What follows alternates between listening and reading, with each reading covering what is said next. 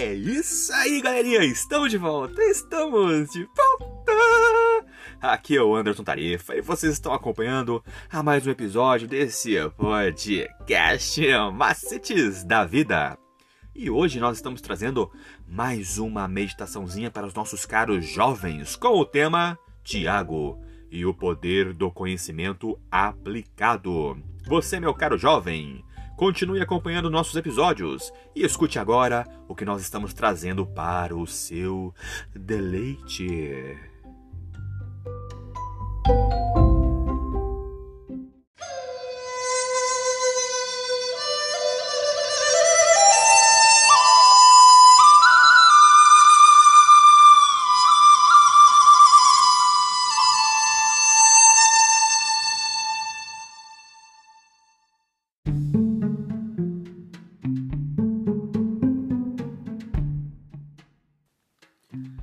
E o título da nossa meditaçãozinha de hoje é Jamais Alguém Falou Como Ele.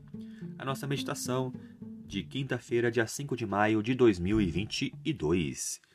E entre muitas outras qualidades, Jesus era conhecido pela maneira como falava. Incapazes de prendê-lo, os guardas é, se defenderam com esta confissão: Jamais alguém falou como este homem. Os ouvintes de Jesus também ficaram surpresos com o seu ensino, porque ele os ensinava com a autoridade a qual não estavam acostumados. Além disso, ele possuía um equilíbrio que nunca tinham visto antes. Sua retidão e intimidade com o Pai transcendiam claramente a de seus líderes religiosos. Mas a sua íntima compaixão e proximidade com todos os grupos de pessoas era, eram contrários ao que eles experimentavam naqueles homens aparentemente tão, tão consagrados. E em vez de palavras de condenação, Jesus disse, de maneira explícita e terna, à mulher apanhada em adultério, que ele não a condenava e a enviou para uma vida livre de pecado. E quando procurado por um líder religioso sobre a escuridão da noite, ele gentilmente o repreendeu e ainda assim compartilhou alguns dos versículos mais centrados no Evangelho e mais profundos de toda a Escritura. Jesus cuidadosamente guiou a mulher junto ao poço para expor as suas necessidades e mal-entendidos, e em seguida ela fez um dos poucos reconhecimentos explícitos de que ele era o Messias. Jesus podia falar assim por causa de quem ele era. Não no sentido de que suas palavras não podem ser faladas por seu povo hoje, mas no sentido de que ele era um com o Pai. Então isso foi expresso por suas palavras. Há uma diferença entre parecer gentil e expressar a bondade que existe no coração. Para que tais palavras venham do coração, o próprio coração deve ser alcançado e transformado pelo Espírito Santo. O novo coração é dado como um presente gratuito de Deus, e todos os que estão a todos que estão abertos. Aqueles que lutam com suas palavras podem tentar, por uma por sua própria vontade, dizer isso, aquilo, fazer promessas e podem até mesmo é, fazer grandes progressos. Mas isso é tratar o sintoma de um problema que só Jesus tem o poder de curar pela raiz. E ele não veio apenas para tornar possível a transformação humana, mas para mostrar qual poder qual pode ser o resultado de uma entrega tão gloriosa?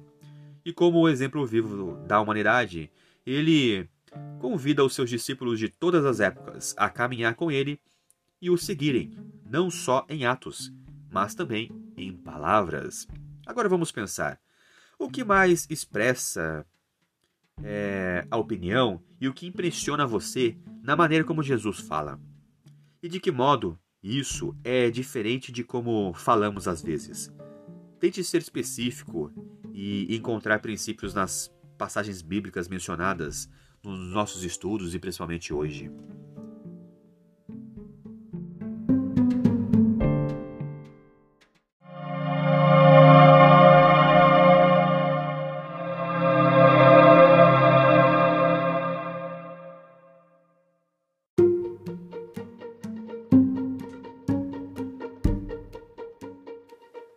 É isso aí, galerinha. Mais uma vez, obrigado pela atenção que vocês estão disponibilizando para este canal.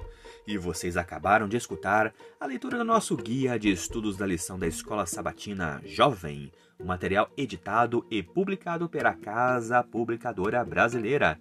Ela é detentora de todos os direitos de tradução e publicação em língua portuguesa.